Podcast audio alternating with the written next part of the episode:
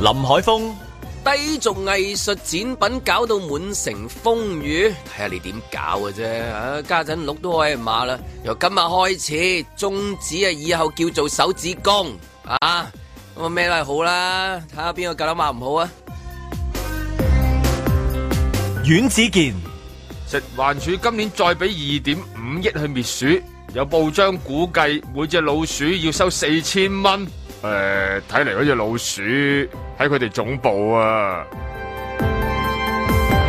盧覓雪， M 家博物館館藏被質疑違反國安法，繼續發酵。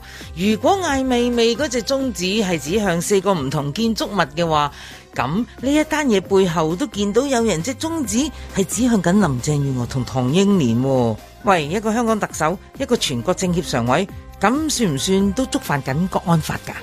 嬉笑怒罵，與時並舉，在晴朗的一天出發。本節目只反映節目主持人及個別參與人士嘅個人意見。講藝術就好啊，係嘛？又得繼續講下藝術，咁啊識藝術可以講，唔識藝術可以講。咁啊藝術最好就係咁啊，係嘛？係啊， 梗係啦最刺激歡大啊迎佬就係又好叻嗰方面嘅人入嚟講下，完全唔識嗰啲去睇又非常之好。大家如果即係如果好似啲針咁互溝，係最開心嘅。溝 針。即係我又可以喺你度學嘢，你又可以教育下咁樣樣，然之後去睇下啊，原來咁睇嘅，原來即係又又咁睇嘅哦，。本來好多博物館嘅用途都係咁嘅啫喎，即係本身佢諗住擺一件嘅藝術品喺度，本身就係有一個咁樣嘅，即係最好有咁嘅互溝嘅作係啦用。係啦，係啊即係話你本身你有啲人你認識嘅咩，咁你咪講多啲咯。你唔知嘅咧，咪又睇多啲咯。即係佢都唔介意你入嚟，只係影相都 OK，都係一種傳播嚟嘅。誒，呃其實本身佢本來如果要擺嗰件嘢嘅嗰個地方，即係博物館類啊、藝術館類，佢個本身個意義係喺即係呢你度而。家啊你而家好多都係即係會影相噶嘛。係啦，啊因為以前嘅年代咧，唔係有即係未有博物館以前，係啲私人嘅即係展覽啊，或者私人嘅收藏嚟嘅，基本上唔俾人睇噶嘛。即係以前嘅年代係皇帝睇，點得閒俾你啫？阿 乾隆，你你諗下，阿睇。乾隆，係啦阿乾隆揼幾多印落去嗰啲嘢，我哋即係以我前我冇自己機會睇睇啫到嘛，㗎關你咩事係啫？得即係乾隆你而家就話自己見有睇到佢嘅啫成副， 哇！誒喂，點解嗰啲咩富春山居圖成日見到佢啲印喺度㗎？ 係啊佢冇咁，佢佢長壽雞啊嘛乸。咁大隻，幾十年睇一次咁啊，抌一個印 啦；十係年啊睇一次又睇一個印啦。 不過冇咁過俾你睇嘅喎，係係啊嘛？咁嘅即係以前係咁，係後來有西方有咗博物館之後，咁佢咪話俾人哋聽，哦，其實啲嘢嗰啲展覽係俾啲市民睇嘅，咁識嘅咪睇多啲咯，唔識嘅咁係嘛？即係咁咪又入去睇下咯，學下咁咯你真係估唔到噶嘛！突然間會掀起咗一個談論當代藝術嘅一個熱潮啊！嗯嗱啊呢個更難係啦，嘛？真係個袋真係當當聲咁 樣，真係試嗰個 contem art 嗰樣啊嘢，突然間係響當當啊！係啊一個當當嗰度，都真係當當代啊啦，真係即係每一下都越嚟越大聲，越嚟越大聲，真係係嘛？係係咁啊，個風波唔知會吹幾耐咧？我我估都有讓子彈飛一會兒啊！呢一單嘢，佢係咪就嚟開幕啊？佢所年以年底，哦嗱而家就計劃係年底嗱，但係你有乜嘢阻咁持佢？我唔知啊咁其實都幾好啊，起碼即係話，即係等大家知道期待，即係話誒年底原來我哋嘅西九博物館開啦，即係咁樣。M plus sorry，M 嗯 M plus plus M 加，唔好意思 M M 㗎阿姆普拉斯阿姆普拉斯 啊，啱喎，普拉啊阿姆普拉斯，誒，咁你起碼有樣嘢即係期待發生嘛？而係家冇冇嘢，即係唔夠膽期待太遠，你都唔知下一秒發生咩事，係嘛？你旅行又唔會諗話有可能去啊，淨係諗緊點樣搞掂自己啊，喺屋企係嘛？你安全啊，打針啊，即係咁樣。咁而家多個地方去咯，係啦，睇下咁呢樣啲咁具佢爭佢議今性啊朝今朝早都繼續係喎，即係誒大公嗰個 A 一都係喎係啊，繼續啊，唔會我覺得放即係佢過住 㗎。但係咧頭文化頭藝術頭係先呢啲頭先就話咩啫？指向即係某某啫，但係似乎又唔似喎，即係佢另外一邊咧指嚟指去，你知呢個即係即係個中指好似而家係 周圍都有。係啊亂子啊！亂子啊！佢誒、呃即係譬如誒、呃大公嗰度咧，就反而個角度就係話誒有班藝術家咧就誒、呃、轟西九管理局嗯外行領導誒、呃、內行啊！啊係內行管內行。都幾好笑㗎喎係，真係好好笑啊！咁嗱，如果如果日當啊，我當政府即係從善如流，聽到啊坊間嘅呢啲嘅批評，即刻改正下呢件事啊！咁我哋咧就揾啲內行嘅人管翻內行人啦、即係咁講。喂，咁樣樣嗰個廣播處長你薪咗幾多日啊？走得啦佢，佢咪係外行人管。內行人咯，即係根本唔做唔到㗎。如果係咁，外行人管內行人嘅好處就係可以做嗰個抽起藝術，係啊，係啦，但係呢個就唔抽得起，但係佢有咁冇應該係要嗯抽起定揾唔抽起外行人定咪就係內行人 做咧？所以咪就係嗰個尷尬喺呢一度咯。你話俾我 聽啦，唉，真係我覺得跟原來你都唔知你而家如果問話西九嗰、個、呃、即係 M Plus 個博物館個館長係邊個啊？我冇人會答冇人答答到唔啊！到啦，係甩咗啦，真係甩啊！甩你你當晒都係啊就咁啊 sorry 嘛？係咪糖糖啊？唔定係係佢係咩？主席，即咯係分咁發係佢係咁主咁跟席，住原來全部都係真係洋人嚟嘅，係咁咧就哦都都有呃係洋人嚟，而家有。係啊 啦呢種係係人啊佢女佢女士嚟一嘅啊走嚟走去，走到你頭都暈埋呢日。咁你係啊博物館梗係揾啲有誒即係唔係其實國際冇市問嘅嗰啲題㗎㗎嘛嘛你唔係搵咩洋人啊人咩人都冇問題喎。係嘛？我哋又唔係，我哋又唔係種族，我哋哋又唔係種族歧視係嘅一咯冇個種族地方，歧視問題啊。係嘛？不過而家唔知點解有啲 人洋特別人嘅好處就係嚟做一排，跟住然之後佢又走嘅換第二個。洋人嘅好處就係啊係理論上下就要有國際視野，因為一般咧佢都喺外國做開呢類嘅職位嘅，咁所以佢就嚟香港做咧。因為而家香港咧係要打造呢個阿姆普拉斯咧，嗯就成為呢阿姆個普國際級果啊子國子際 啊郭子子嘅呢個博物館。嗯咁你唔係唔係唐人館唐人啊？港人治港已經佢話俾你聽唔得啦。如果港人治 M 加，我估都有啲問題啦。佢話誒個博物館館長咧連中文都唔識喎，有幾出奇啊？佢話 我哋令到本地藝術家難以相信佢能夠勝任。吓？哦，哇呢個唔係呢個又比較比較奇怪啦。我哋本地好多呢個藝真係術家都係識英文，呢個語文歧視得好緊要但。係去到藝術嗰度，因為講外語係好 high 噶。咁唔係咁。你明唔明啊？你外語有個 有個 you know，啊咁當然而家要講普通話啦嚇，即係一定係啦，即係你講藝術。啊如果你係嘛講普通話，嗱佢抽起嗰個就係一個講普通話嘅人喎。其他其他語言又唔得，我覺得英文係即係必然要啦。已經係國際語言嚟啊喂，你國係你啲現代藝術呢樣嘢咧，大部分都牽涉都到係啲嚟國自西際方拍嘅，賣會係嚟啊自。西方 添嘛。係咯，咁你如果你話你要一個好了解誒、呃中文嘅，咁得啦，你有個故宮博物館噶嘛，第日嗯係咪？咁你咪喺嗰度睇咯。你咁中文啊，好多誒、呃中國藝術嘅，你其實你喺可以喺嗰邊度睇嘅，咁啊都起咗出嚟啦，唔通又炸咗佢咩？係咪先啦？都有咁多嘢，都有咁多嘢擺出嚟。 佢話洋人高層唔識中 文，所以 楊高人唔識中文啫。外行領導內行啊咁樣，咁所以而家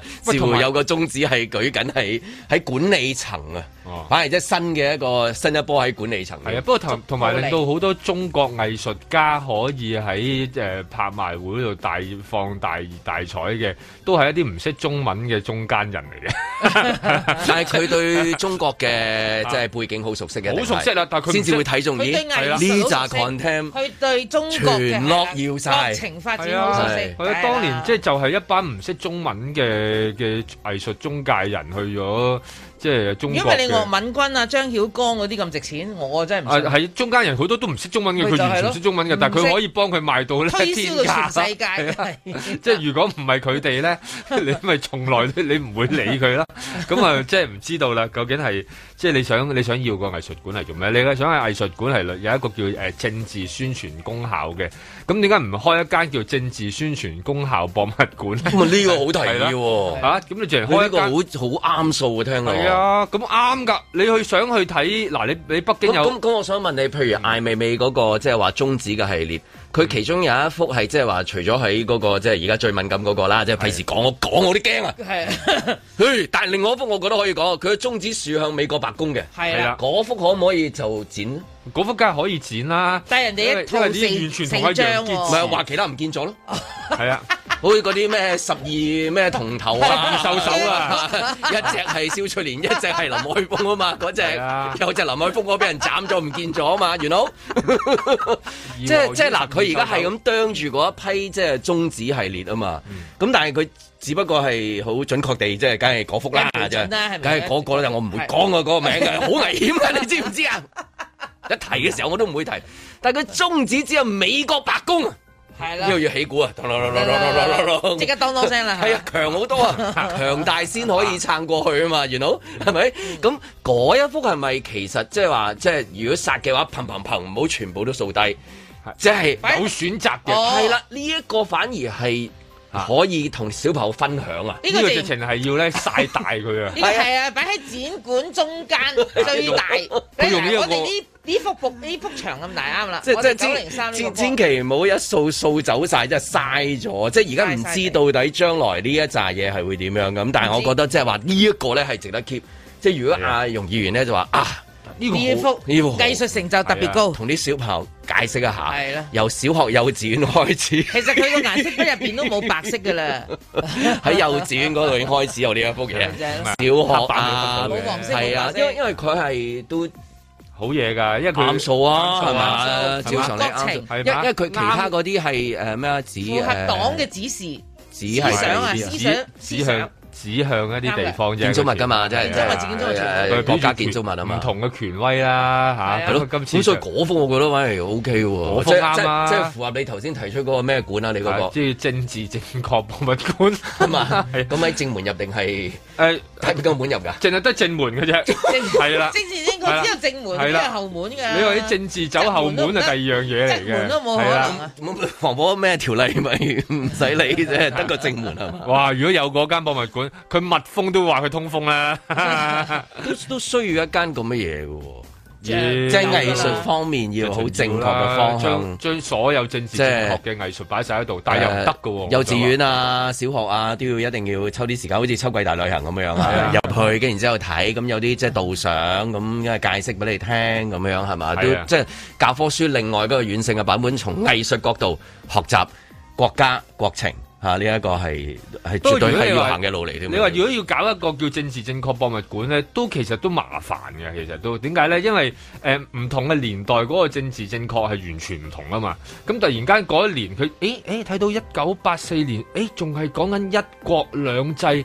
高度自治喎、咁去到今時今日，係咪應該將佢刪咗佢咧？咁樣咁，但係當時好正確噶， 嚇、馬照跑，舞照跳，好正確噶。咁但係而家冇咗喎，嗱、即係呢啲呢啲就係啦，即係要要搞咧都都煩嘅，其實係，因為唔同時代咧嗰、個正確咧係好隨住嗰班人咧而去有啲變化嘅。有啲人話咦已經唔存在㗎啦，聯合聲明唔緊要㗎啦，唔係一啲誒緊要嘅文件嚟㗎。咁即係每個年代都嗰啲嘢都唔同啊嘛。咁所以而家我諗都要揾一班人去到去到再去到研究下點樣點樣擺落去，定還是係嗰啲展品又唔緊要嘅，啱呢樣先就而家用。我唔使驚，唔使驚，唔使寧驚。買多頭起係啊係嘛？啦你你你講嗰個叫做誒、呃政治正確博物館啊嘛啊，咁邊個管理嗱？而家問題係呢個外行人管理內行人而產生咗問題嘅啊咁話，咪揾內行人管翻內行人咯。冇所謂佢㗎，自你話好多榮譽館長㗎喎，有啲外國都博唔物館，使嘅，有佢嗰第個二熟楊潔篪 啊，專門鬧美國佢唔得閒做呢啲佬嘢啊，啦揾嗰個趙薇啊，係啦哦，，小趙薇而係家啊個翻譯嗰個好吸嗰引人個啊嗰個小係小趙薇啊，翻譯啊，做導賞啊，聽下聲啊，點一唔使樣㗎翻啦翻十幾分鐘啊，佢直接隸屬國安處，咁就基本上就 O K 晒㗎啦，因為國安處先明白邊啲係灰色地帶，邊啲係黑地帶，邊啲係白地帶，係完全唔會有任何問題噶嘛。哦咁、我就覺得佢應該係隸屬俾國安即處，係唔需要揾個咩內行、外行咩行，一個行已經搞掂啦，係嘛？係最準確啊啦呢最一準個。確啦，準確無誤㗎啦，係嘛？咁我就覺得咁啊解解決咗問題㗎啦，唔使咁多紛爭添啦咁。啊都係嘅，或者喺誒、呃、內地廣電總局度借調一個高層人員過嚟咯。你都唔好講笑，已經到咗，你都唔知。係而家好似想喐嗰啲 誒管理層咁樣，最好換晒佢啊係嘛？咁即係到底邊個代替嗰啲即係洋人啊？洋人啊，去即係搞呢個 M plus 係啦。琴日都講我記得啊 Michelle 提啊，點解即係西九嗰個即係由開始第一日都係鬧你哎日到都係依錯家㗎嘅啦。係咪風水咧？到底係咩咧？有冇冇冇開咩入邊落嗰啲咩嘅咩動土嗰啲工儀式程動土嘅時候，有人打咗乞嗤啊，定係咩啊係啦跌咗啲嘢落去啊？係啊，真係咁好怪邪嘅，呢個好奇怪嘅，呢幫個好你似起個啊細蚊仔咧，洞房開始已經鬧噶啦， 洞洞房已經係已經鬧緊啦。你你你唔好洞，即係我意思，好似係個洞嗱，房你你當係一個 B B 咁啫嘛。即係你我哋細個時聽啊，哎呀你係陀衰家，陀咪衰一由家細鬧到大俾老豆係嘅。即即哎係係即即係係父母敦倫嗰一刻就已經係錯敦嘅倫。都出面已經鬧啦嗱，真係贏在射精喂你前嘛，有啲人個名句係，咁而家就衰在射精後啊。哦，啊一次都一次一次唔夠，你都兩你兩飛喎兩我都飛係你都都。勾翻呢個抹咪抹返先呢個講法啫唔係係我抹抹到返底到底點解會喺即係喺未開始嘅時候已經一路鬧，即係鬧到而家差唔多就係啊！你而家陀衰家係嘛？係喎同埋其同埋實嚴格嚟講未出世㗎，未未明明佢係而家叫照未見到超啊照超聲波都鬧啊！係啊唔係係，話係話佢有宗旨啊，係啊，啊即係即係睇呢到個你細蚊仔睇下幾呢呢衰。啊呢粒咩嚟㗎？哦，宗旨嚟嘅， 可能係你聽佢姑講姑啊喎，其實係。係啊，好你知壞嗰啊！啲即係超聲波嗰啲影像嚇，模模糊係糊啊嚇，佢係點演繹啊？我我真係未見過，係點演繹真係叫趙超聲波，我屋企人都喺度鬧啊㗎咋，啊 唉，同衰家，你真係冇用嘅呢個真係，影衰晒，你睇佢生得幾野蠻 啊！未生嚿叉燒啊，已經已話經話你個叉俾燒冇嚿用，叉燒啊！幾時先仲正有啊，式佢出講世英文㗎，佢佢講英文㗎。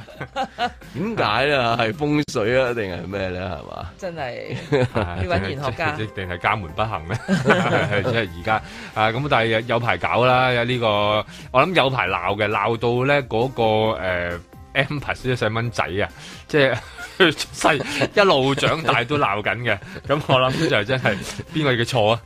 在晴朗的一天出發。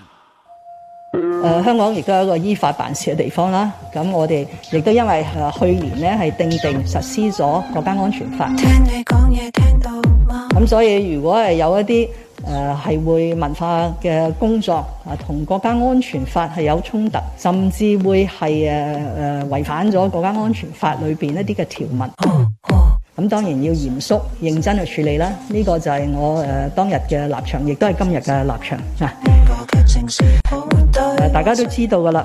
誒、西九文化區誒、管理委員會今日嘅主席係唐英年先生。 Tell me what did you say？唐英年先生係特區嘅前政務司司長，當政務司司長嘅時候係西九文化區管理局嘅主席，亦都係親自促成咗西九文化區 M 加博物館一個好大型嘅捐贈嘅。 Tell me what did you say？誒、當然，唐英年先生亦都今日呢係政協嘅常委，我對唐先生呢有百分之百嘅信任，佢一定可以將誒呃呢、件工作呢係把握得非常之好嘅。人話能有如童話，人人如神話，人人人無差，人人同情他，無人能明他，人人人人話我話。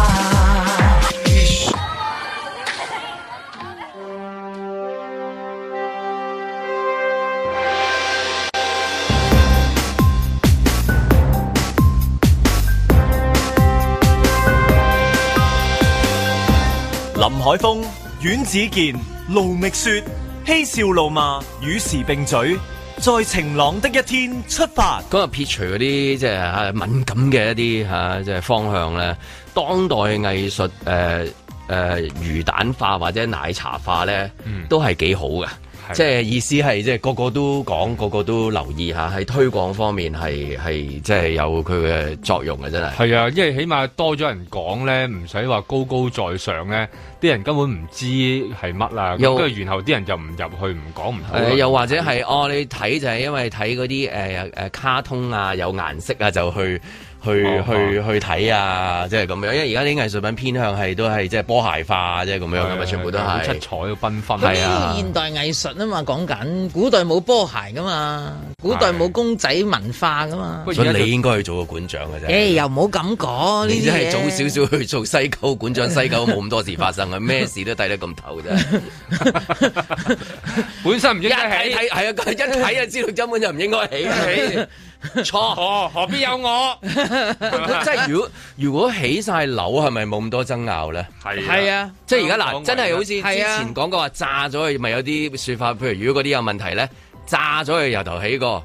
咁啊，當然個炸字就嚇有藝術成分啦嚇，去蔡國強嗰啲啪啪咁樣炸咗咁樣，都幾好睇噶都啊咁樣。點解爆煙花？如果佢起晒樓，咪唔使咁煩咯。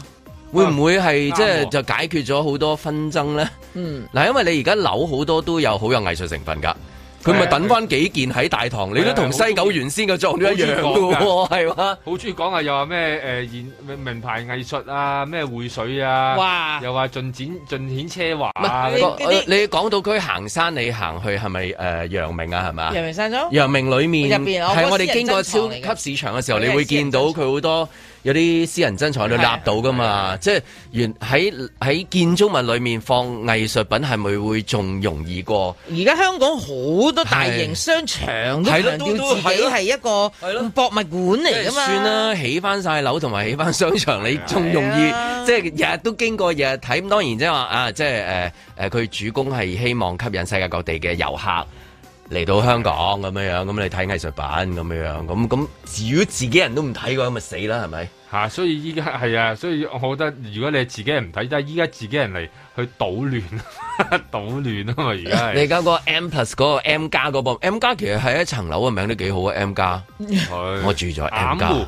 眼目 plus， 我要搬入去住啦，啱我啊嘛，我咪就係 M for Michelle，係咪？哇，係咯我係梗咯係係 M 加啦，咯，正係嘛以你係啦，以你 命名梗係啦 我就樓盤一個代言人啦。 Michelle plus，啊跟住你去吓普拉 Michelle 普拉斯係啊，梗係算。啦，啦，起翻樓跟住大 K 藝術係可能容易啲添，冇咁煩啊。所以其實唉香港咧好冇爭嘅。拗啊嘛，係嘛香港個爭拗其實真係有少有少即係啊係咪攞嚟拗嘅嗱？香港咧已經去到一個點啊嚇！誒、你賣樓廣告咧，你成日見到啊，我哋世界名設誒嘅名師啊嗰啲啊係係係，Norman Foster 打造，哇！跟住咪沙哈下啲咁，即係佢係不斷強調俾你聽。呢即世界猛人啊，幫你設計嘅呢一等嘢啊，即係嗰啲咁，我真係諗下，嗱，你啊決定要買笪樓，如果呢個係一個因素，跟住咧我打造佢成為一個藝術空間咁，哇！你又係一個因素嗰陣嘅時話，最大嘅爭拗就係、誒，即係話到底誒、起樓起幾多㗎？咁你想唔想係講啦個啊比例啊好嘛少啊，唔係樓嚟嘅係啊，冇冇冇冇，我哋好。我哋文化 Art 文化項目嚟但係嘅，而家調翻轉，樓多啲，係啦啊壓少啲，撳低啲但係放嗰啲壓 就喺嗰啲樓裏面，攝喺你啊嗰啲你嗰啲櫥櫃 啊，你嘅大堂啊係啊。由咩啊？撒哈下撒下下哈下啲下啲下撒哈打造嘅呢一下個 啲健身室，呢一個就係名師設計嘅瑜伽波，係啊唔波 台。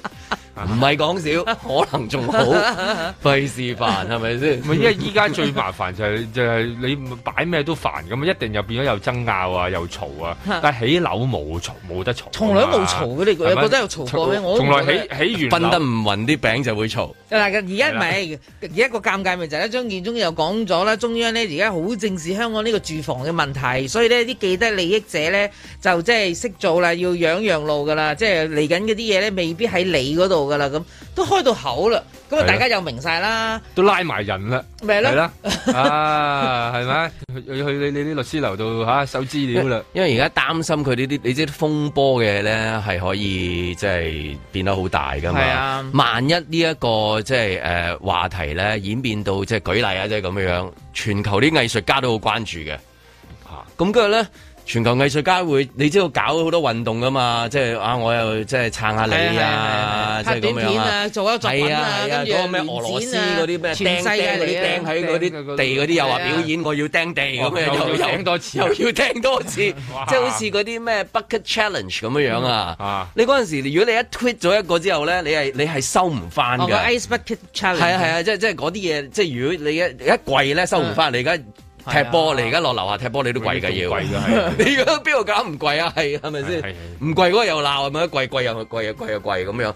咁萬一即係呢一個誒誒呢一個風波刺激到其他嘅藝術家一齊去做咗個全球嘅運動，哇！嗰位議員嘅功勞都好大啊嘅，即係即係將呢件事係發到係無限大，因為只要有一個 IG 一個 tweet 已經係可以去到好大㗎哦，啦其。實又係喎，諗諗下。因為嗱，二零一九年嘅一個誒、呃反修例失風波啦吓，咁啊跟住香港人就好多唔同嘅社會運動產生咗啦。好啦，本來就已經平所謂平息咗啦，因為過去一年都停咗喺度啦，因為個疫情嘅關係啦，突然間停咗。總統都換埋啦嗰邊誒。換埋唔緊要，最緊要嘅就係好多唔同嘅外國人士對於當 年啊，即係二零一九年嘅呢個社會運動嘅場面同埋佢個背後嘅成因所有嘢，甚至乎嗰班年青人嘅一種毅力啦。咁當然佢係咁樣講嘅。拍咗好多唔同嘅紀錄片，好啦，其中一個呢，而家仲入選呢個叫奧斯卡奧斯卡最佳短片。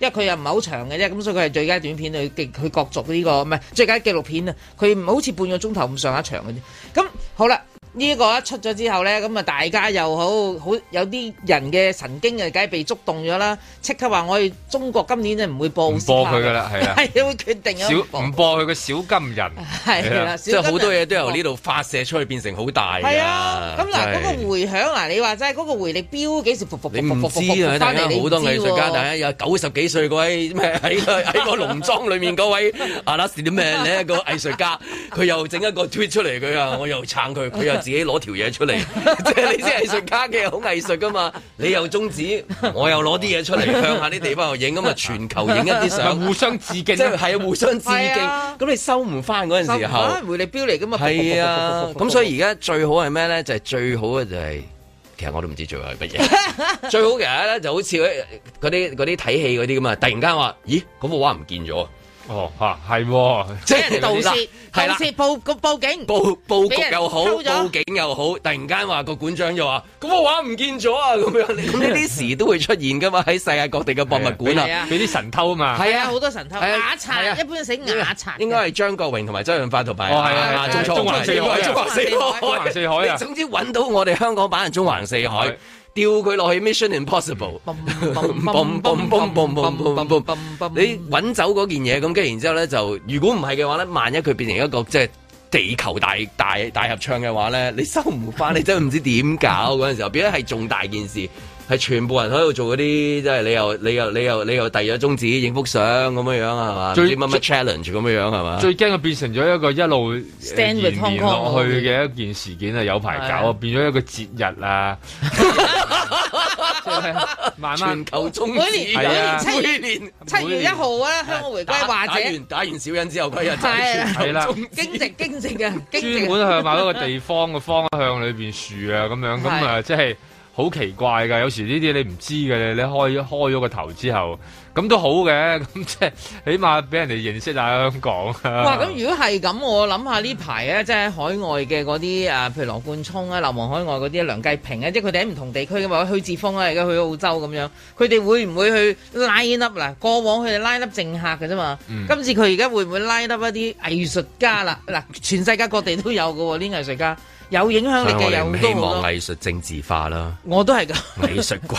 鬼藝術我呢哋句説話都係容許人講嘅。 係咩立法會入 OK 邊啊喺立法會入係啊邊，我都唔希望立法會政治化啦。咁係應該係藝術歸藝術，係政客唔希望政治都化係都係佢講係啊嘅，都係容海欣講係啊嘅。一係就求神拜佛。嗰個中環四海出 場，另外 touch wood 就係你啲外國都有嘅，呢嗰啲博物館又係咁樣噶。啊，有一場大火，突然間燒嗰啲藝術唔品，燒一橛啦，係啊，係啊，有有有，即係嗯真燒係晒又有，係燒到剩翻個框又有，又有燒咗個框剩翻塊布 有，係啊，燒到神跡嚟㗎嗰幅 應係該啦，嗰個係神跡嚟嘅 係，成個教堂冇咗又係有啊，即係都有好多藝術品喺裏面啦。係啊係啊係啊，即呢啲即係只要有呢啲咁嘅可能性發生咧，就會唉就唔使煩啦。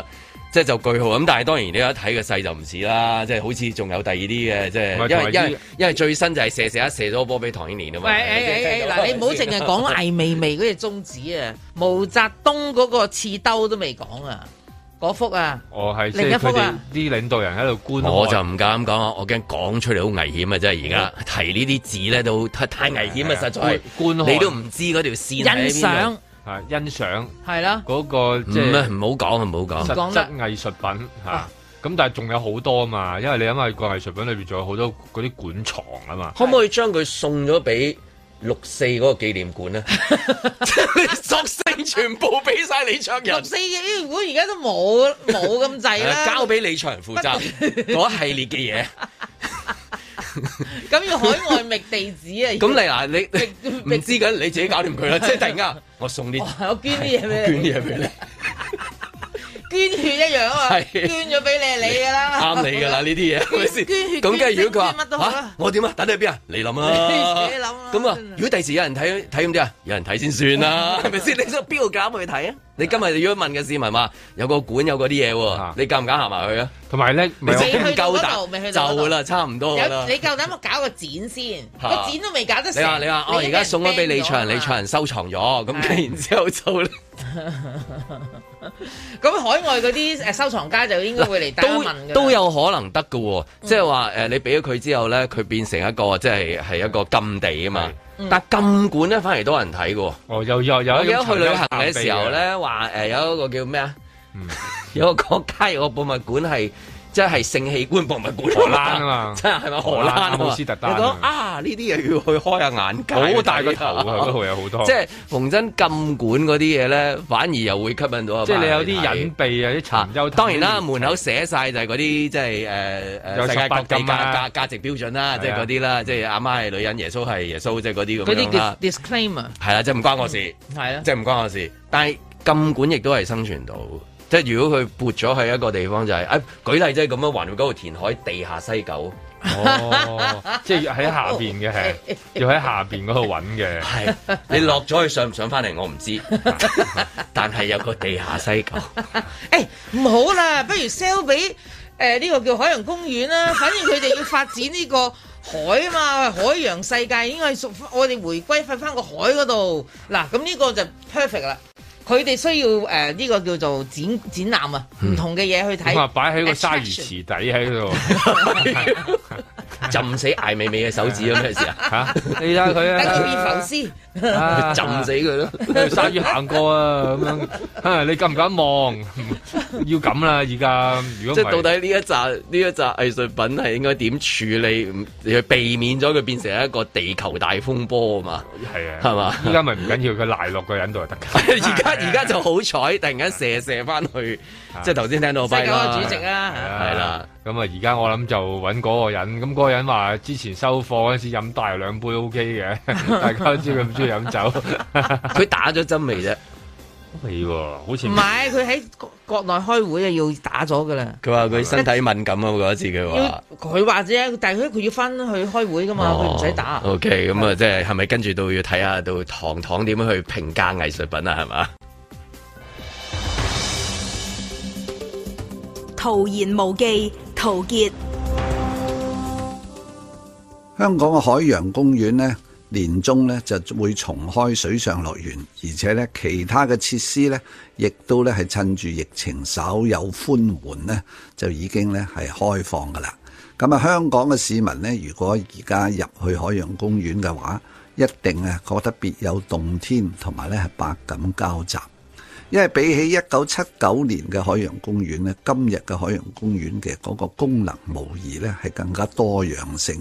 我最近咧就去咗海洋公園咧係參觀咧，就發現除咗固有嘅呢啲誒水族館啊，同埋主題公園啊等等咧，佢仲有啊一個以前啊所見唔到，但係而家咧近年啊。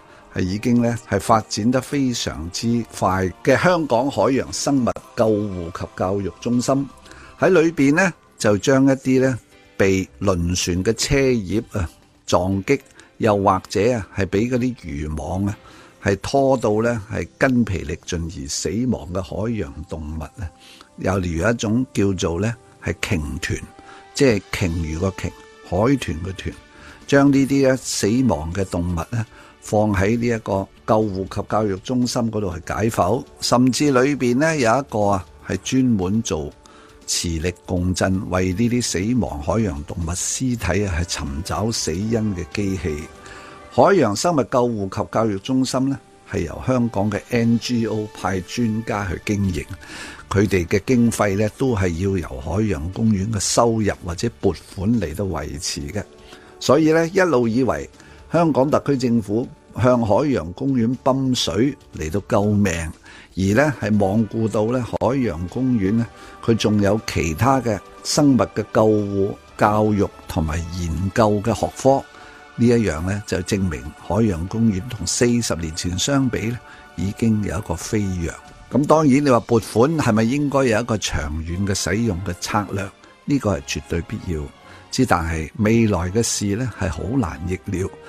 海洋公園呢，如果能夠為香港嘅人係維持本土嘅情懷同埋歲月懷舊嘅一份追思呢，加埋再有咗生物嘅保護中心，係令到下一代嘅香港人呢，係覺得海洋生態保護嘅需要，就算嘥幾多錢，我認為都係值得繼續營運落去嘅。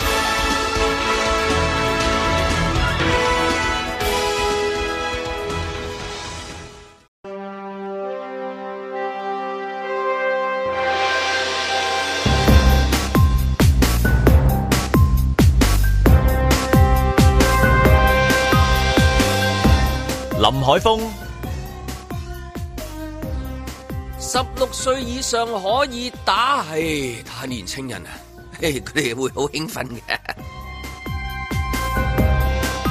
阮子健、瑞士話禁售武器俾香港警察喎，有乜所謂啫？又唔係禁鐘錶，禁咗鐘錶就懷疑人生啫，冇嘢嘅。盧觅雪、瑞士政府阻止國有嘅軍火公司賣子彈俾香港警察，切咁有咩用啫？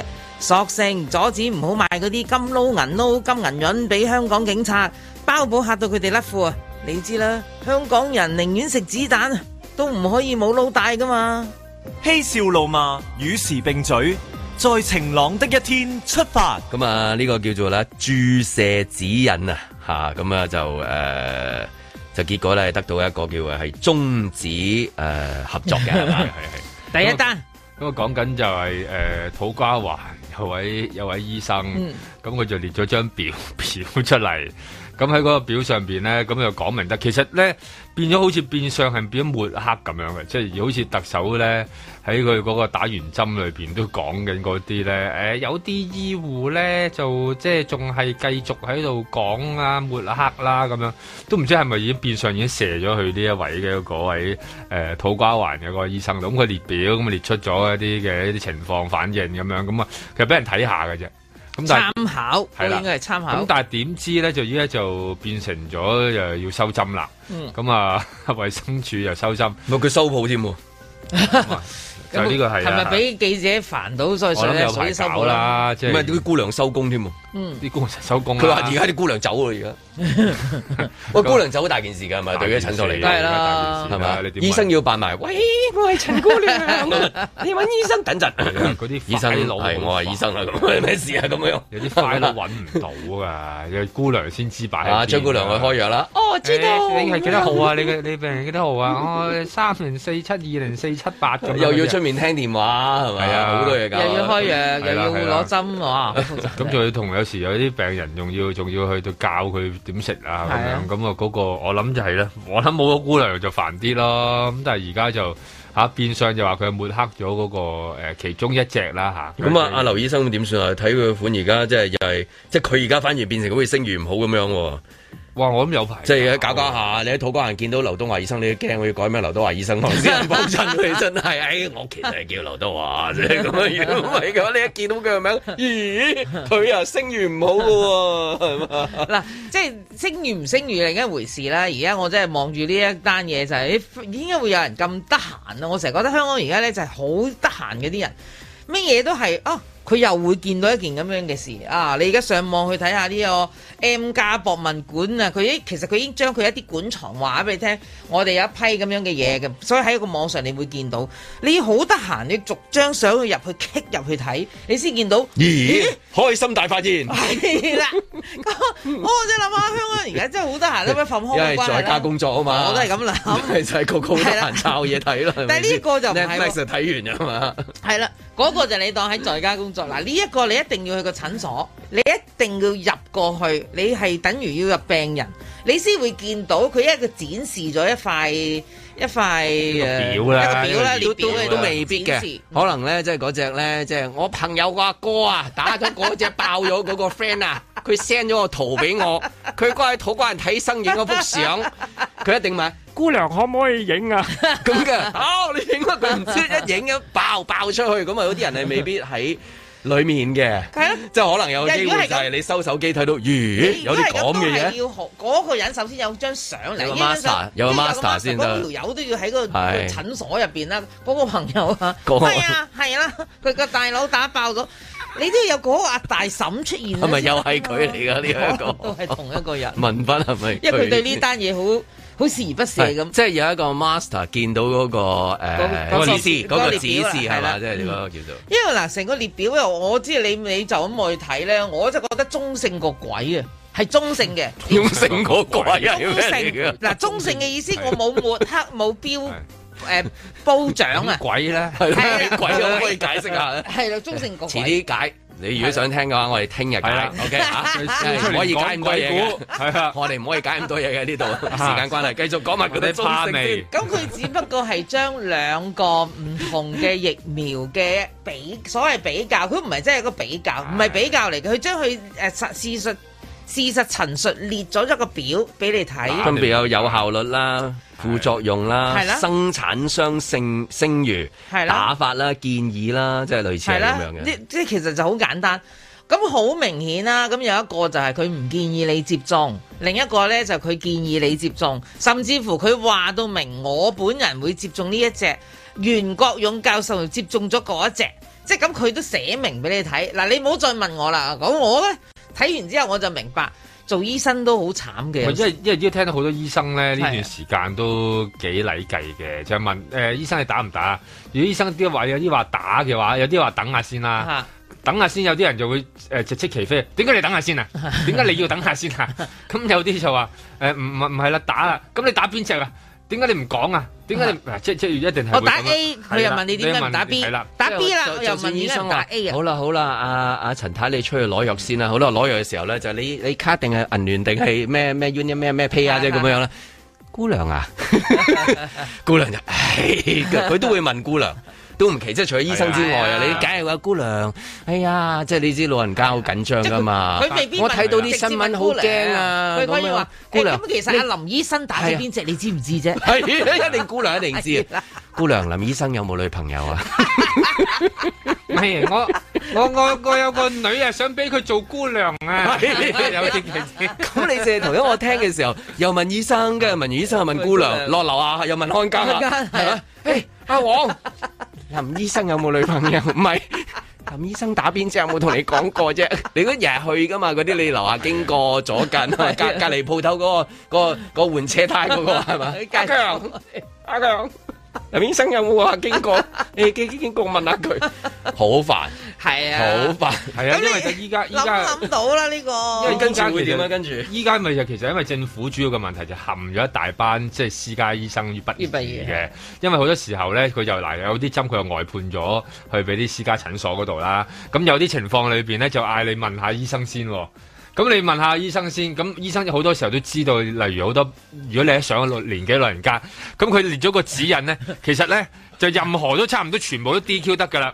你嗱誒誒有糖尿病 DQ，、好你有血壓高 DQ，你跟住然然後後你你話話有而家心緊張會繼續問噶嘛？係啊，咁但跟住依家有啲醫生話：你唔使唔使問啦，你唔使打啊？點解啊？點解我唔打 得啊？咁咪問姑娘咯又啊。你係血 壓高啊啊！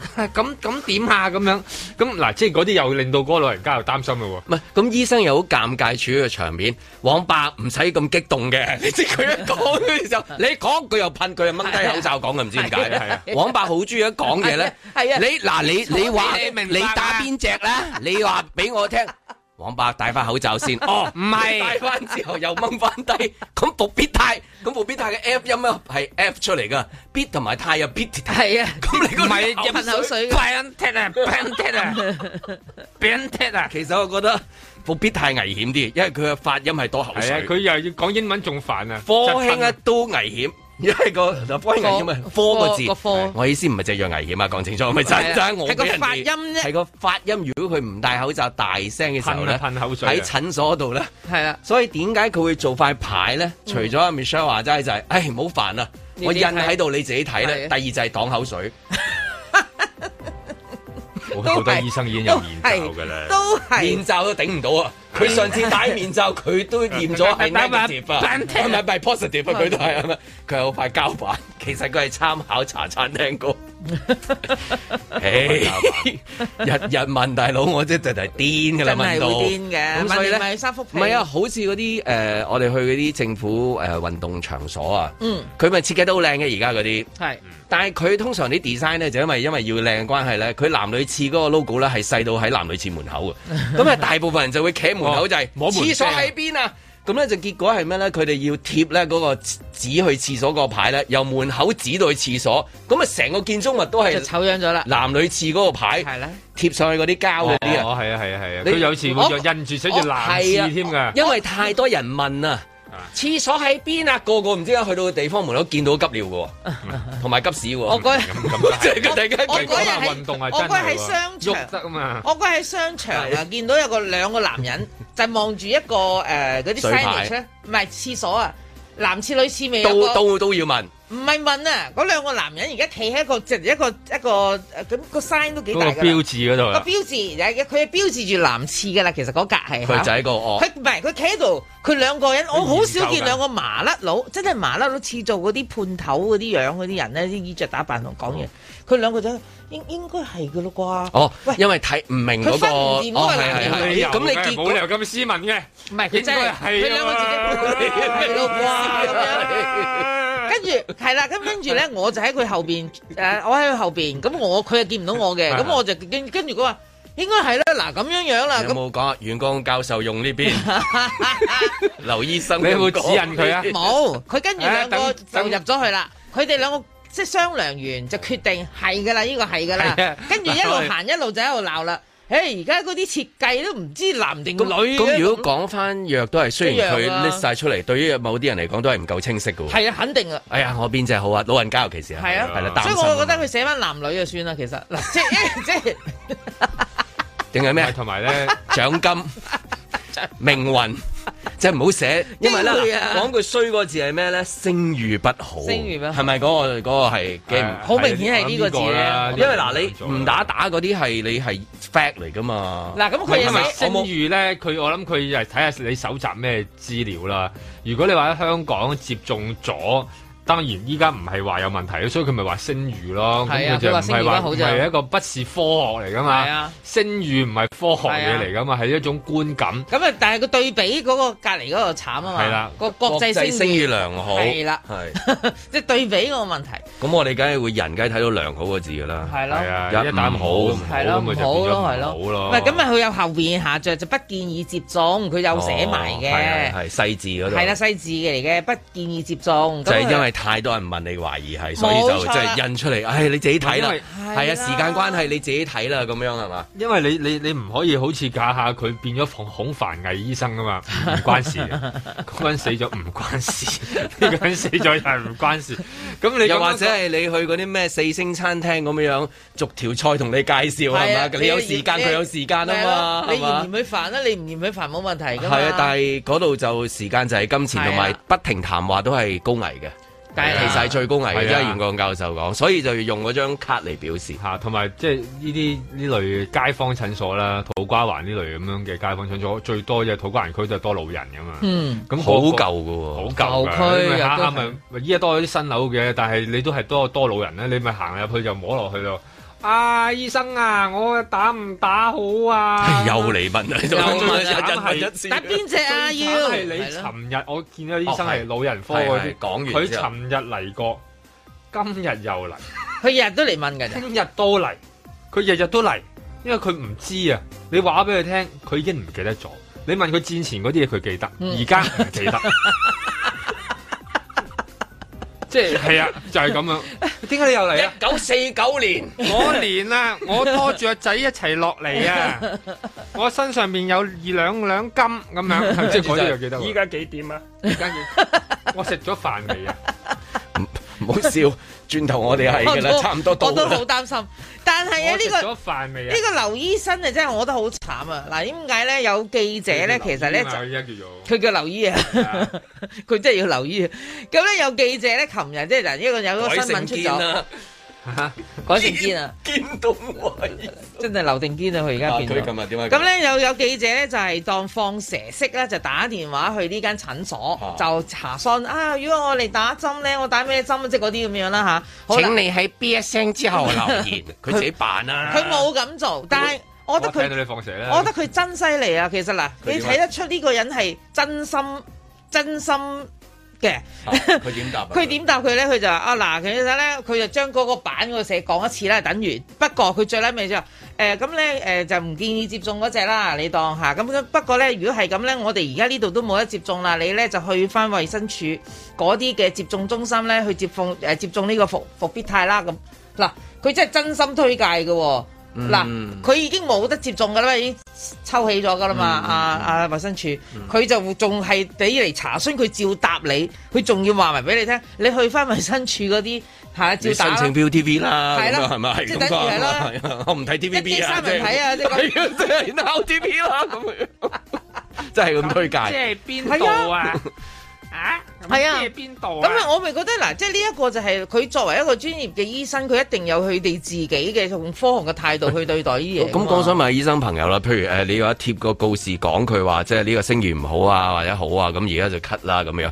咁譬如有個醫生 WhatsApp 咗個病人嗯講，即係病人問佢，嗯佢又講翻啲即係呢啲咁嘅醫類事似話咁啦樣，係咁咁會唔會有嗰個問題，即係同樣問題出現啊呢一樣會咯嗱，會啊咁除咗 WhatsApp 啦，有陣時譬如對話當係啊中，你一定要問㗎，你我唔問醫生問邊個？係啊，我梗醫係見生啊到醫生我都係問醫生啊，我打邊隻好啊？咁佢話佢佢講話嗱， 唔好問，單眼就係乜嘢？即係係咪以後會變成咁？因為你驚病人錄音，哦要打暗號佢病人可以錄咗你，譬如某某醫生，跟住然之後我播俾邊個聽，喂，個醫生話嗰即隻係唔好同嗰喎條咁會但係爆嘅一條片係咯聲一樣咯，係啊一出咗去收唔咁翻咁會唔會搞到個個醫生由今日開始，任何病人一問嘅時候咧，佢就即刻坐咗喺度唔喐，跟住 dead air，唔敢答啊！即係驚有任何嘅呢啲問題出現啊。因為有啲醫生佢話咧解解釋俾啲病人聽嘅時候咧，無論你解釋到幾詳細，佢最後尾都問你：咁你咁你打咗邊只 啊？咁你打咗邊只？佢咁咁啊話我打邊只同你打邊只冇關冇關係係，有嘅有關係。咁咁個醫生就覺得佢之前解釋咗咁耐嗰嘥氣啲咧。都係嘥氣嘅，咁但係而最慘就係每一日咧入嚟，就算係睇感冒、睇暗瘡、睇痔瘡、睇 咩，借啲嘢最後問尾都係入問呢嚟個問整容又問我又反甲，喐喐誒，最後尾你打邊只啊？咁樣即係整灰甲又嚟係啊，佢醫臭狐都係問呢樣嗰個又嘅話啫，其割實中嘅割割完嗰粒瘡之後又問你你打邊只啊？係即係令到好多係會不厭其煩嘅，甚至我聽到有啲骨科嘅都唔關事 嘅推拿就去問，而家藥房有 問，咁 喂你咬真柴係度度都啫問喎 嘅，你你咬柴關咩事啊？咁樣咁又變到咁咯。而家其實係含咗好多 誒，即係好多兩難喺度㗎。 O K，咁 我想問下，即係嗱，你擔心咗嗰啲醫生，即係誒連講啊都驚啦，WhatsApp 又驚咁樣啦，或者錄音啊，驚錄音即係咁樣啦，咁樣咁以後即係唔知諗咩方法啦。即係舉例，即係譬如哦，今日着白色袍就嗰隻藥，嗯即係我突然間換件藍色袍咧，你唔明咩啦？ 咁樣即係咁樣樣啦。咁咁譬如舉例，佢如果喺介紹嗰度寫住誒科興話興奮，有冇人鬧咧？誒，咁佢冇人鬧喎。下邊你啊，其實我即係覺得譬如因為有因為大部分醫生講話啲醫生細個咧興奮同埋開心係有幾個講㗎嘛佢寫得好多醫學名詞啫嘛，佢寫得比較民間啲， 爽、正、抵 抵玩、勁咁樣。即係我用翻佢哋嗰個係咪會冇事啊？即係譬如佢如果醫生話寫咗興奮兩個字，啊，誒係啊，應該冇事嘅，因為你係你係讚，即係佢覺得咁係讚㗎啦嘛。哦其實 OK 佢覺得唔好咁樣，咪咪收起佢嗰啲針咯。而家依家都係咁，而家都收得好啦。收完之後驚佢就算係有個醫生話寫興奮啊，佢轉頭都有吉你啊，都係。在晴朗的一天出發。全球暖化佢個影響，咁啊確實咧就係、好似正所講，誒、我哋一係唔落雨，可能落雨落起嚟咧就會特別大啲。咁同呢啲大雨相關引致嘅即係極端情況咧，係會可以出現。至於即係個熱帶氣旋嗰個數目咧，就誒、呃、預計五到八個啦。咁可以俾個數字大家去比較嘅，即係如果我哋長年嗰個平均咧，就係四到七個。而家嗰個預測咧，就其實誒、呃去唔到咁準成嘅，即係你要講到話究竟係咪類似山竹咧？山竹係一個好極端嘅情況啦嚇、都好多年先至出現一次嚇，咁、就係、即係預測唔到咁仔細噶啦。即係我諗全世界都未有呢個能力去做到咁仔細。個數目嚟講係喺比即係正常到偏多啲啦，大家都要留意喺夏天究竟會唔會容易出現呢啲狀況，而可能會影響到我哋。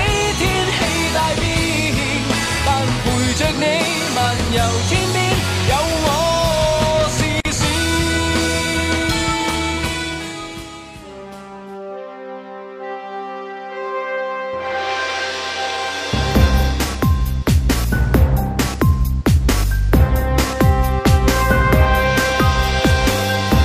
林海峰、阮子健、卢觅雪，嬉笑怒骂，与时并举，在晴朗的一天出發。系頭先往白上嘅身 添，啱準備開咪，我掹低個口 罩，我啊開始講嘢啦要， 即刻戴翻口罩，唔好意思啊。OK，天氣咁啊，今日天氣 OK 係嘛？誒、哎好似見到個灰灰地嘅，誒呃冇冇咩嘢大雨嘅，但係就有陰雲咁樣咯。哦，OK，咁頭先天文台呃誒嗰、邊講咗啦，即係預計今年啲誒、颱風啊，即係如果一落嘅話咧，就會一係唔落一落好勁，係啦，就呢、係啊一咯，個六月就已經準備颱風季節啦，就提早咗嘅。過往都應該係七月先會出現嘅。我買定拖係鞋。啊，佢一其實每年呢， 即係唔係拖鞋。啊，German 每 German 年係咪啊？準備定 嘅，準備定。每年其實天文台都會做一個誒、呃、預測嘅，即係譬如即係呢啲時候咧就會話啊其實今年咧大概嗰、個誒、呃呃因為颱風係對整體所有嘅嘢都會影響最大嘅，咁佢哋會做一個預測，就今年咧大概有幾多個誒、呃、風球。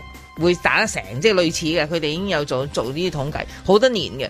但係今次咧就講明啦，咁佢話大概六月就開始會打風咁，我就話、哎、做得好交關。嗯咁誒、當然啦，就頭先講到嗰個大雨嚇，如果一係就唔落，一係就落狗屎咁樣，哇！你都聽到都驚驚嗯佢地就啦冇。出到九市啊！咁我樣嘅。 我我粗氣啲，係我我我我我本人演繹雖嘅。然如果有個天文台話今日下晝會落狗屎，咁大家會明多啲 嘅。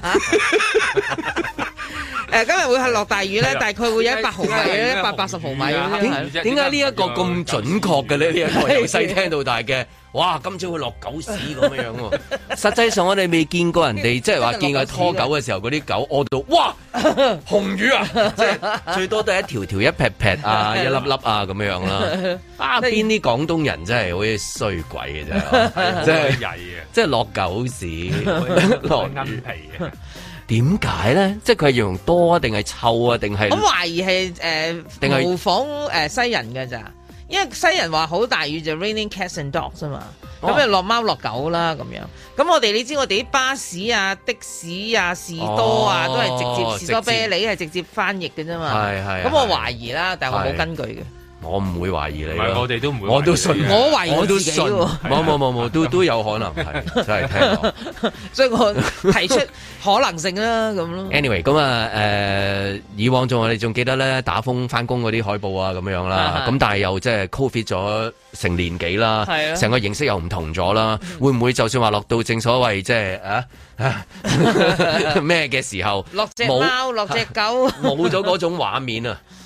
因為有一半人可能已經 Work from 係 home 啊嘛係喺屋企度唔做使，唔使去爭住翻工啊啊。即係嗰個又係原來我最後一次捉。嗰個翻翻工係咯 poster 就應該冇得即係再出現啦唔知會啩唔會有山竹嗱？佢都話八年一見㗎嘛，山竹係係係即係話嗰啲咁嘅冧樹啊，即係都話預測唔到嘅，佢都講咗，因為第一啲樹已經冧晒 啦，所以唔會再係喎冇得冧乜滯㗎啦已經。諗完一鋪第二鋪都難啲啦，因為都冇生唔咁切啊！多。佢佢樣種種嗰啲恩挑鬼命都有排係 啊，大佬有排啊，係啊，咁咯，咁咁唔知會唔會即係嗰啲誒誒翻工嘅畫面，即係係對上一次已經係最後一次啦。誒嗱，其實有幾個因素都唔會發生㗎啦。第一，誒你話齋啲樹根枝枝啦，都都冧晒，中過都係好受。好啦，二咧有一半人都 work from home 啦。咁誒，另外咧仲有七個 percent 香港嘅呢個打工人口咧就係呢個失業嘅，所以佢真係又唔使翻工啦。係創新高啊係嘛？冇錯佢不斷係創緊 亦新高都原本有幾個翻工嗰個已經喺英國啊，同埋台灣嚟啊係啦，已經又都走埋啦。咁所以咧，有其少咁實啲即係值即係得嗰個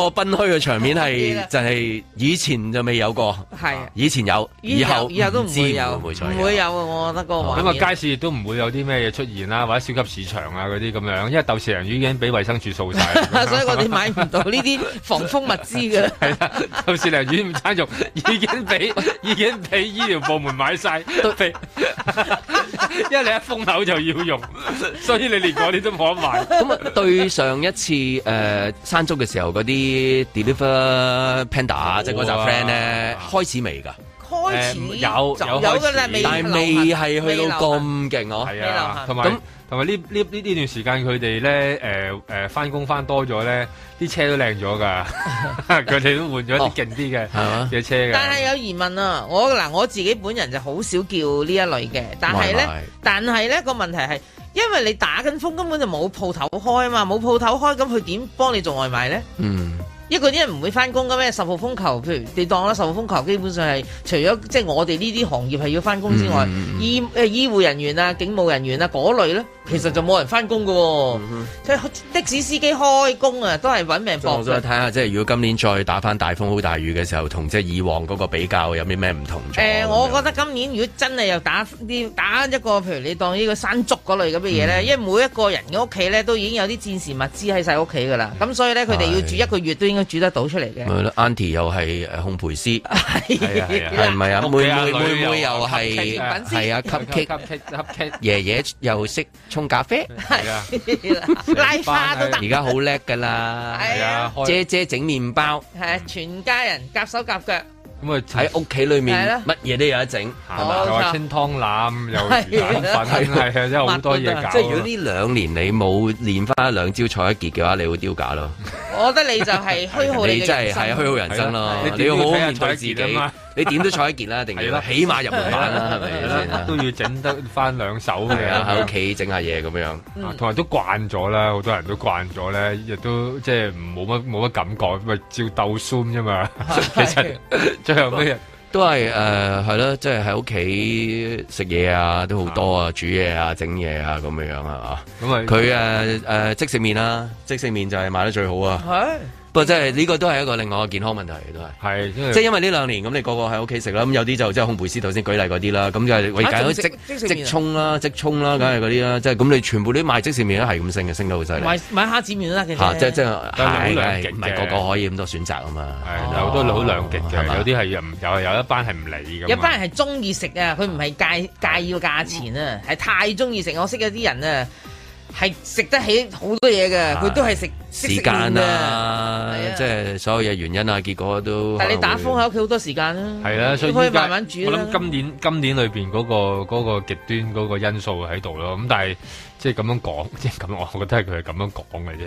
最後尾係咪係咪真啊？或者會唔會有啲乜嘢嗱？因為我覺得未來預測嚟嘅啫嗰個都未係預測來咧睇下啦咩日子嘅啫。如果你咁啱又係啲國家緊要嗰啲日子。實冇風打 啦，係嘛？你我覺得打風嗱，如果係嗰啲啲人會上街嗰啲日子，咪打硬風啦。即係即係我都估到㗎啦李氏。力場咧就呃瓦解咗嘅。八啊月三十一號會唔會打風啊？會 啦， 冇啦而家七月二十一號會唔會打風啊？你而家選舉都未必會有，係咪先？今年選舉而家未知啊，而家。嗱，而家咧有人就話佢會全力去做嘢嘅，真係盡量快啲，真係搞得掂嘅。咁、嗯哼但係又有人唱反調，哇！如果你三嘢兩嘢喺個議會啊通過，咁啊即係證明呢班人真係橡皮圖章咁。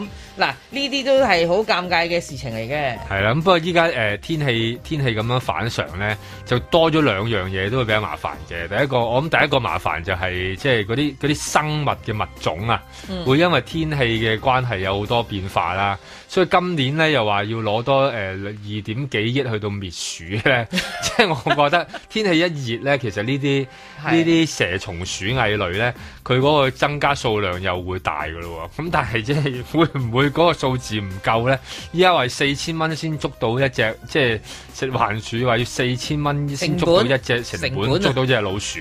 都幾咁但貴咗其係如果因為天氣熱而多咗好多老鼠嘅話咧，睇嚟又超支㗎啦。即係可能如果多一倍唔出奇嘅，老鼠一胎生好多隻㗎嘛。 即係即係會唔會由兩億變咗五億或者八億咧？咁樣哇好過去鯉魚門立架撐喎，抵玩㗎！ 喂，你同佢講話捉老鼠，即係幫政府捉老鼠，四千蚊一隻。因為內地試過㗎嘛，係嘛？嚇，內地試過，內地試過唔係內地試過咧，係問啊就係誒班誒捉老錢俾你有鼠，捉老獎金鼠運去廣東。啊！有獎金我有獎哋金有有有獎有金有即係有因㗎嘛？但係好快運咗去。即係我意思話，廣東之後冇食食環嗰度係咪食環啊？佢講係嘛？係啊食環嗰個都可唔可以外判啊？再外判㗎， 真係外判俾市民啊！其即實係市民啊！我係滅鼠大使阿強咁樣樣，啊咪咁我咁你哋咪報各出名你嘅。咪各出奇謀啦，係咪係咯啊？佢因為佢而家我俾人我哋成身午餐肉，你一見到我就知啦，啲老鼠即刻出嚟㗎，咁樣係嘛？我一吹嗰度笛，啲老鼠就即刻出嚟㗎啦。 因為佢依家我俾收你三千咁樣，係啦啊係咪先？你一千俾翻你咁樣，咁你幾好揾喎？係啊係嘛係啊因為佢之前俾人哋詬病就話佢裝嗰啲所謂現代化嘅滅鼠系統咧，嗯即係其實就比較比較冇乜智能嘅。啊嚇係啦。相對上係低過老鼠嘅智商，係咁所以咧就功效不彰。嚇咁同埋咧，佢有智能你邊度及嗰個午餐肉咁高智能 啫？由細到大都係最勁就係嗰個智能就係午餐肉煎香佢啫嘛。係啊係咯，講完咁但係 但係佢又話有咩二氧化碳誒，咪二氧化碳午作餐肉咯，噴射器啊梅林牌噴射器咯，噴射器啊咁 樣會加個名啫嘛，你個係啊名咁俾你咯。但係佢依家就，但係嗰個成本好貴啊！你一嚿午餐肉使幾錢咧？但係佢嗰個嘢就貴好多啦。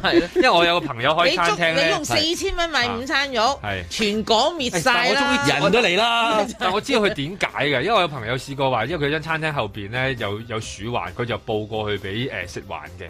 咁食環話：誒、你報嚟有鼠患啊，等等先，我先喺你鋪頭嗰度咧，我已經誒、呃裝咗兩個閉路電視啦。 咁我話喂，我見到老鼠你裝咗閉路電視係做咩啊？佢就係要睇佢我睇下行蹤係咪真係有老鼠。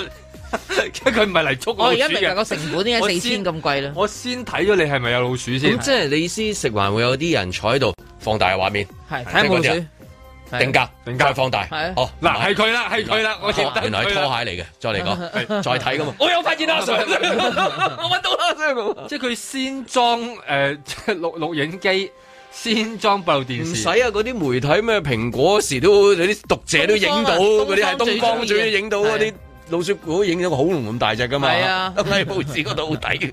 咁啊，令到人哋好奇怪啦。咁你用幾日去睇，咁啊，然後又用幾日去擺，咁然後仲要再用幾日去睇翻。嗱呢啲好明顯係捉到書喎生捉老鼠方法 啦，唔得咁你話係咪嘅一隻？你話係咪一隻要要要要幾千蚊啊啦？如果用呢個方法咧，係即係佢個成本咁高計咯，佢個成本係咁樣嚟嘅。哦天氣嘅變化令到情緒水係多咗啦，一另定外多咗㗎另外另外人咧，我諗情緒上面都有啦，係嘛？係啊，情緒係會一定會差咗㗎，係啊，即係你諗下嗰個咁極端又冇得出街啊。其實我諗呢段時間裏邊，好多人嗰個唔開心咗好多。所所以嗰、個、呃、Covid 嘅即係呢一年半咧，佢你都發覺好彩香港嘅天氣咧，相對嚟講藍天白雲嘅日子比較多啲。你嗯行山市都撞親係好天嘅，好少話即係哇，即係灰暗啊，冇乜心機哦啊，都有。一次咯。係啦，即係個十係好似呢兩呢年紀係零舍好天嘅，唔知點解啊啊因為人係。哋冇公開嘛，唔知啊，係咁咯。鄰近地區冇公開咁咁，另外就誒多咗就誒喺屋企咯，喺屋企啦一定係喺屋企啦，係嘛？啊咁啊，開多咗喺屋企，咁啊多咗好多屋企做嗰啲嗰啲嗰啲手作事情仔啊係嘛手作仔啊， 要搞好多，有好多好多問題要出現咗㗎都。咁你做嗰啲嘢係咪俾做啊？係咪如果唔俾做啊點啊？咁樣都都變咗好多好多社會嘅新聞係咁樣係啊㗎。我今朝係睇嘛到嗰個新聞，佢話隔離個鄰居啊，佢有一句幾幾有趣㗎。啊，搞呢啲嘢冇得發圍嘅喎，賺得幾多錢咧？咁樣 係啊，呢個好反好好反映到啊嗰度嗰啲即係 DNA 我意價思值好正，諗下啲咩搞下發圍先。 係咯。啊，起多幾層係，啊即係嗰種咧，佢一講話嗰啲嘢冇得發圍嘅。係啊，有啲有啲種種植有啲嘢，梗係冇得發圍啦。你屋唔你即係係因為香港係誒唔合法啊嘛，唔合法但係譬如外國佢即係嗰個題目係原來係藥用嘅，即係合法嘅，咁反而就真係見到有啲地方係因為嗰樣嘢而發到圍賺到好多。唔唔單止咁啦，已經一啲變公司啊因為而家已經一啲國家啊變咗做股票啊。即係而家喺喺美國已經係變咗做一種股票，一個投資市場嘅一個產品咁樣，咁咁係變咗第二樣嘢嚟嘅。咁嗯佢當然就話誒、呃因為有啲地方係批咗做娛樂用途，啊有啲地方就批咗做醫藥用途，咁啊有啲地方就即係誒、呃、開始放寬咁樣，咁啊變成咗另一種嘅產業咁樣咯。咁咁有啲地方係的確好好種嘅，因為嗰類嘅嘅產品就即係嗰類嘅植物其實就就好粗生嘅，咁但係個收成率又高咁樣，咁咪變成咗另一個另一個生態市場喺度咯。咁當然啦，香港梗係犯法啦，咁但係而家就係、即係最大問題就係點樣點樣去令到嗰樣嘢即係唔會即係因為依一個資訊流通得太多，即係以前咧俾啲嘢你都唔識咁做喎。誒，究竟你你點樣開始咧？例如我我俾包豆角你 嘅種子啊，係嘛係？你時都攞啲嘢翻嚟俾我哋去係啊搞咁嘅樣。我俾包但係豆而家個個都烘焙師噶啦嘛。係啊，阿爺有烘焙師，佢有咖啡師，佢有瑜伽大師噶啦嘛，係啊嘛？嗰嗰個又又話又話係誒水稻雜交之 父，嗰嗰個嗰個又又話又話係屈金香大師，即係你你已經個個叻咗好多咧，而家係好麻煩，好難杜絕晒所有呢啲嘅。梗係啦，你要發圍加今時今日咧，梗係虛擬貨幣啦。你見啦，我印象中我翻嚟晴朗之後，同虛擬貨幣嘅搶劫案有關嘅數字啊，我自己睇啊，都起碼不下十次八次啊。搞嗰啲嘢發到圍啦，嗰啲嘅發圍一即講緊係既可以幾百賺萬到喎錢，又發圍先係你可以發展到啊嘛，梗係梗係啦啊，即係長遠發展啊嘛，係咪？係啊，因為依家有個有個變化㗎啦，即係變做虛擬貨幣嘅嘅騙案已經多咗，因為依家就唔流行咗騙案啦男，搶即係劫男女案啦男女情係啊，都關呢件事嘅。啊男女情情騙都少咗㗎啦，係咪係係就變咗虛擬貨幣嘅騙案，因為覺得唔抵啊，即係覺得 Bitcoin 抵啲啊，即係你揾個佬唔及揾 Bitcoin 咁樣，咁但係點知係變咗係騙案啦即係喺屋企種下嘢嗰啲咧，就因為個政策未必係喺配合到嘅係配合唔到啱嘅，係啦，咁樣所以配合唔到就原本可以發圍嘅，係發唔到圍啊冇得發係冇得發圍，冇得發圍，呢啲係冇得發圍，係啦。咁但係嗰啲咧，即係嗰啲係啊你香港嗰啲嘢有得發啦。係啦，另一種重金嚟嘅，其實係越中越大，抽親都係金。踏破鐵鞋路未雪。近日網上流傳一段聲帶，係一個有口音嘅大嬸話朋友個大佬打咗科興疫苗之後，嗰度腫咗，腫到鵝蛋咁大，後來爆咗，仲流血，入咗醫院成個禮拜，所以佢叫人千祈唔好去打針。唔少人聽完都笑到碌地，男人聽到應該嚇死死啊！不過聲帶內容係咪真確？打科興疫苗係咪真係會有咁樣嘅副作用？有待相關專科人士去澄清啦。我唔係男人，冇切膚之痛，所以我嘅焦點去咗鵝蛋嗰度。係我知錯重點啊嘛，但係咁啱得咁巧，我朋友早兩日請我食嗰隻鵝蛋喎。竟然係我第一次食鵝蛋，雖然我諗極都唔明點解，不過都可以分享一下嘅。同雞蛋、鴨蛋一樣，鵝蛋都係橢圓形，但係大隻好多。一隻雞蛋大概重五十克到啦，鴨蛋就大一啲，八十克啦。鵝蛋最大啊，有成一百五十克重。雞蛋殼有白有啡有紅，鴨蛋就一定係青色。鵝蛋呢，佢個殼一律白色喎。講到營養價值，鵝蛋嘅蛋白質含量就低於雞蛋，脂肪含量就高過其他嘅蛋類，即係話隻鵝蛋輸晒，雞蛋贏晒。要攝取蛋白質就一定要食雞蛋啦。至於味道咯，朋友將隻鵝蛋做咗滷水，個蛋黃好大，綿綿滑滑咁啦，蛋白就呈半透明狀切夾蛋啊，彈性都有啲高嘅。但係肯定唔夠香。結論係喺蛋界 size doesn't matter，鵝蛋係大而無當嘅。呢啲咪係民間智慧咯，經過咁多人累積埋嘅智慧，真係冇食過任何菜式有鵝蛋嘅喎，甚至乎我哋由細食到大嘅潮州滷水鵝、下欄嘢，好似鵝腸啊、鵝肝啊、鵝紅都一應俱全，獨獨就係冇鵝蛋。咁就知道一定有古怪啦。再諗落去，中國人生日係咪要食紅雞蛋呢？婦女生育之後又要食薑醋補身，入面都係用雞蛋，咁就明晒啦。雞蛋嘅營養價值有幾高啊？至於味道，鹹蛋皮蛋都係用鴨蛋醃成嘅，即使我哋去食南洋嘅炒貴刁。用鴨蛋炒係份外香㗎，包粽又好，整月餅都好，用嘅咪又係鹹蛋黃，好明顯啊！鴨蛋嘅味道係不能被取替嘅，所以鵝蛋咁大都由得佢爆啦，反正爆咗都唔關大家事。